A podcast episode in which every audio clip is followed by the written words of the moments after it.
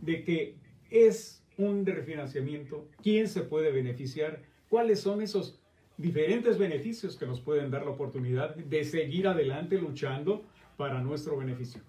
Bueno, mira, Pepe, este, vamos a empezar hablando, buena pregunta, que buen tema que quieres que toquemos.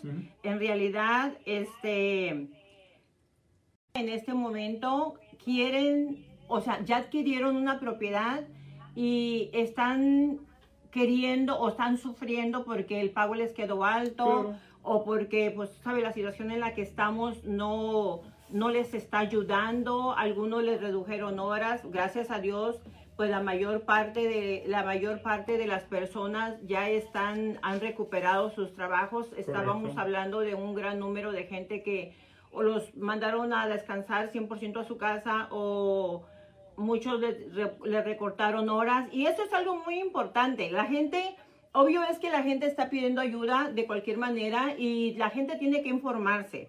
Mucha gente no sabe que puede refinanciar, piensan que por el hecho de que ya, este, piensan que por el hecho de que ya, este, ah, adquirieron la propiedad a 30 años, su, su préstamo, que es a 30 años, piensan ellos que ya, así está bien, así está bien, piensan ellos que, este, que ya no pueden hacer nada, que se van a quedar con ese interés a 30 años. Y no es así. La gente puede refinanciar sus hipotecas siempre y cuando ellos sigan conservando su buen empleo, ellos que, sigan conservando su trabajo. Ellos pueden refinanciar para quitar el PMI, para bajar el interés.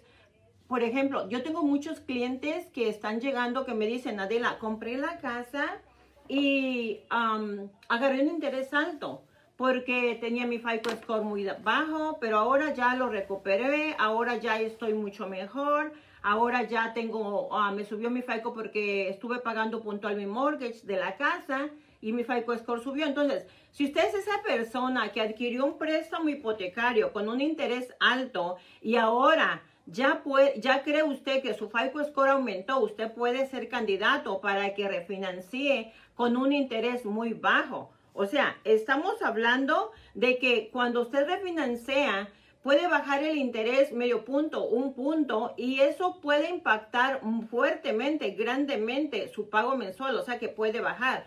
Ahora, también, Pepe, es bueno, tú dijiste que cuando la gente adquiere una propiedad, ¿qué es lo que debe de saber? Bueno, pues mucha gente debe de saber que cuando adquieren una propiedad con menos del 20%, muchos de ellos tienen préstamos hipotecarios donde les pusieron una aseguranza que se llama eh, este, Private Mortgage Insurance o PMI, que esa aseguranza es casi un por ciento de lo que costó la propiedad. O sea, si costó 400 mil a 15 dólares, ¿verdad? Entonces, esa gente debe de saber que esa aseguranza tienen derecho a quitarla. Mucha gente piensa, oh, yo ya obtuve mi préstamo a 30 años.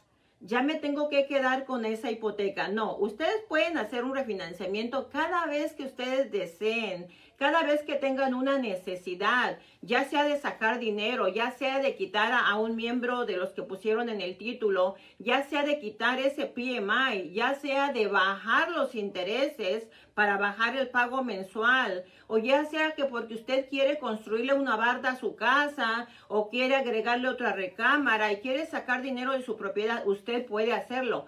Un refinanciamiento siempre y cuando usted tenga la plusvalía que se requiere para hacer ese tipo de refinanciamiento, usted lo puede hacer. No tiene que pedirle permiso a su banco, no tiene que pedirle autorización a nadie. Usted lo puede hacer, califica. O sea, ok, o sea que Pepe, mucha gente debe de estar, debe de informarse. Al momento de adquirir una, un préstamo hipotecario, tienen que conocer de A a Z exactamente en qué embrollo se están metiendo. Así es que, Pepe, espero haya dado la respuesta que, ah, que tú esperabas.